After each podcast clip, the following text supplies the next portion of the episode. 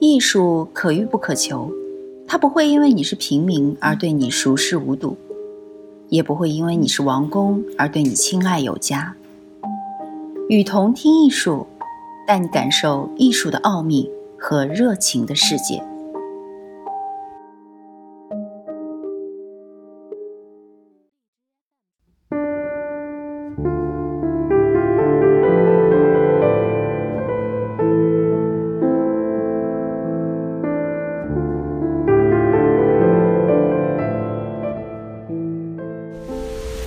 元代画坛的变革。十三世纪晚期，蒙古人推翻南宋政权，建立了新王朝，是为元朝。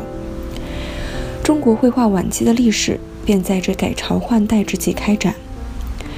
宋朝由汉人皇帝世代相传，从公元九六零年到一二七九年，达三百余年之久。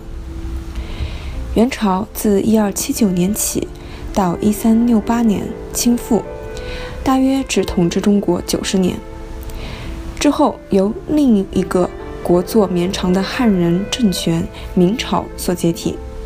对于中国人而言，元代这段期间，经济凋敝，生灵涂炭，精神抑郁苦闷。不过，这个时代在文化上有好几个艺术领域却生气蓬勃，特别是戏曲、书法。和绘画，其中有以绘画为然。画史上正在酝酿一场空前的革命。元代以后的绘画，除非刻意的模仿，面貌与一三零零前几乎全然不同。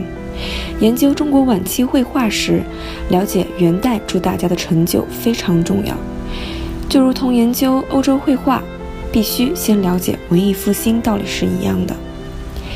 艺术革命的原因可能比政治革命更难确定，但是若因此而说没有原因存在，也不尽然。变数总是来自艺术传统之内与艺术传统之外，两相激荡而共同决定新的方向。某些人有时候会指称宋代的绘画气数已尽，多少注定要走下坡。即使宋朝国势依然强盛，画风仍旧有被取代的危险。这便是把艺术当作可以完全无视于历史影响而独立发展。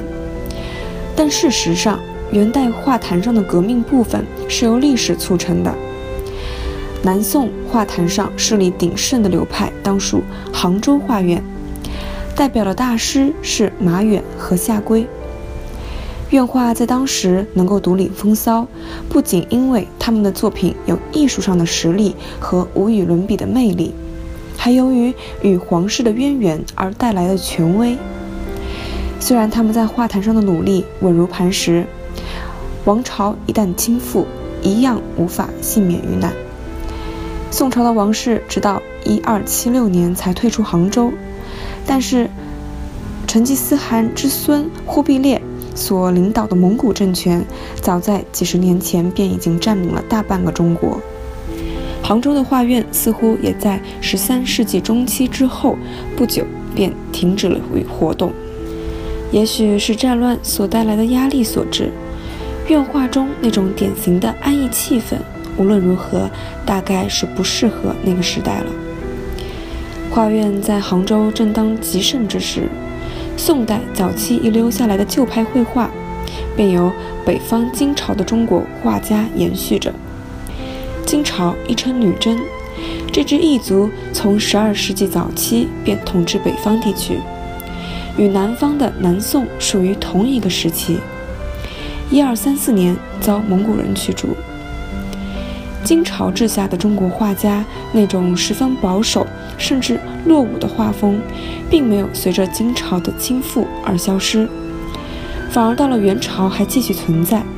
后文将会讨论到。不过，元人入侵所带来的混乱与困顿，无可避免会阻断各种严肃与大规模的绘画创作。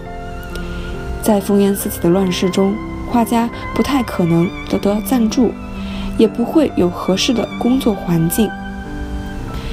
除了历史因素之外，赞助也是一个非常重要的变数，因为所有宋代主题的绘画都是职业性的，画家们以卖画为生，或者在宫廷服务，或者有其他赞助。如今在元代，这样子的传统隐而不彰了。目前活跃的则是业余画家。早在十一世纪晚期，就有一群业余的文人画家崛起，开创了新的绘画流派。或者说是趋势，原称士大夫画，后来称为文人画。但是这股业余趋势在宋代却未对职业画家所造成威胁。到目前为止，原因尚未充分探讨。十二世纪及十三世纪早期，有些文人画家在北方金朝从事创作，有一些则则在南方地区。禅寺中的僧人画家，就其风格与业余身份而言，与这些文人画家有些相似。十三世纪禅画兴盛，也见画院衰微，也许是反映了在外界动荡不安之际，禅寺提供了一个比较安稳的场所。但是直到元初，业余画家还是停留在画坛的边缘，然后突然间。一部分是因为职业画家的没落，一部分是因为业余画家令人振奋，而且具有深远影响力的新发展。画家们发现自己也开始以为自己是居于画坛的中心。往后的中国绘画史中，除了明初有院画的短期复兴之外，业余画家便一直居于主导地位。于是。业余画家的崛起，伴随着绘画品味、创作风格和偏好主题的转移，构成了元代绘画变革的基础。画家来自与以前不同的社会阶级，他们各有不同的背景、理想与动机，在各种不同的场合为不同的人作画，绘画不由自主地发生了根本而深远的改变。我是雨桐听艺术的主播舒舒，把你愿意分享的关于艺术的文章发给我们，我们会分享给更多的人。